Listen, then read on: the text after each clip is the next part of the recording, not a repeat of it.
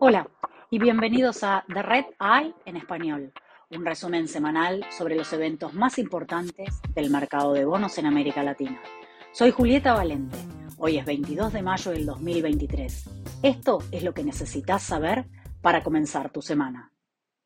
El 18 de mayo, el presidente ecuatoriano Guillermo Lazo disolvió el Congreso y convocó a elecciones anticipadas, invocando la herramienta constitucional llamada muerte cruzada.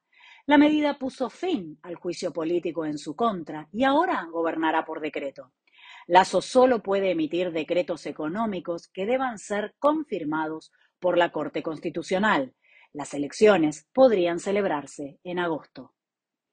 La financiera mexicana Crédito Real planea solicitar una reestructuración conocida en México como concurso mercantil.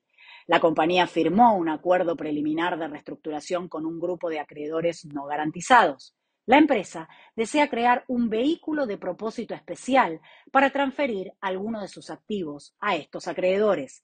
Crédito Real ya canceló su deuda con acreedores garantizados. En Brasil, el Tribunal Comercial de Río de Janeiro permitió que la empresa de energía Light se acogiera a la protección por quiebra y le ordenó presentar un plan de reorganización en 60 días. El tribunal también extendió los efectos de la protección a las subsidiarias CESA y Light Energía. La compañía ya está negociando con los acreedores. Esta semana, Moody's rebajó la calificación crediticia de Light a CA y Fitch a D. Los accionistas de la empresa de telecomunicaciones hoy aprobaron la solicitud de la compañía de volver a acogerse a la protección por quiebra. En marzo, hoy y dos subsidiarias presentaron una solicitud para una nueva reestructuración. La compañía postergó la publicación de sus resultados del 2022 hasta esta semana. Después de nueve meses de intentos, la aerolínea colombiana Avianca renunció a la fusión con Viva Air. Avianca dijo que las condiciones impuestas por el regulador de ese país a la transacción harían que Viva fuera económicamente inviable y también podrían poner en peligro a Avianca. Surinam llegó a un acuerdo con el FMI y recibirá 53 millones de dólares en el marco de su programa ampliado de financiamiento.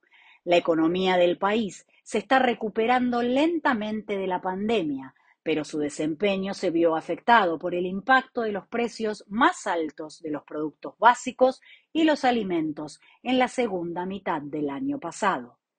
Fitch rebajó las calificaciones del proveedor de telecomunicaciones chileno BTR a triple C menos.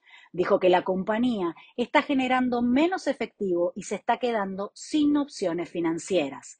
Los analistas del mercado están atentos a ver si BTR puede ahorrar dinero a través de su empresa conjunta con Claro, pero la compañía todavía corre el riesgo de una reestructuración. En nuestras altas y bajas, Standard Poor's rebajó la calificación de Intercem en Brasil a triple C menos y Moody's rebajó Inversiones Latinoamérica Power a CAA3, solo tres escalones por encima de la cesación de pagos.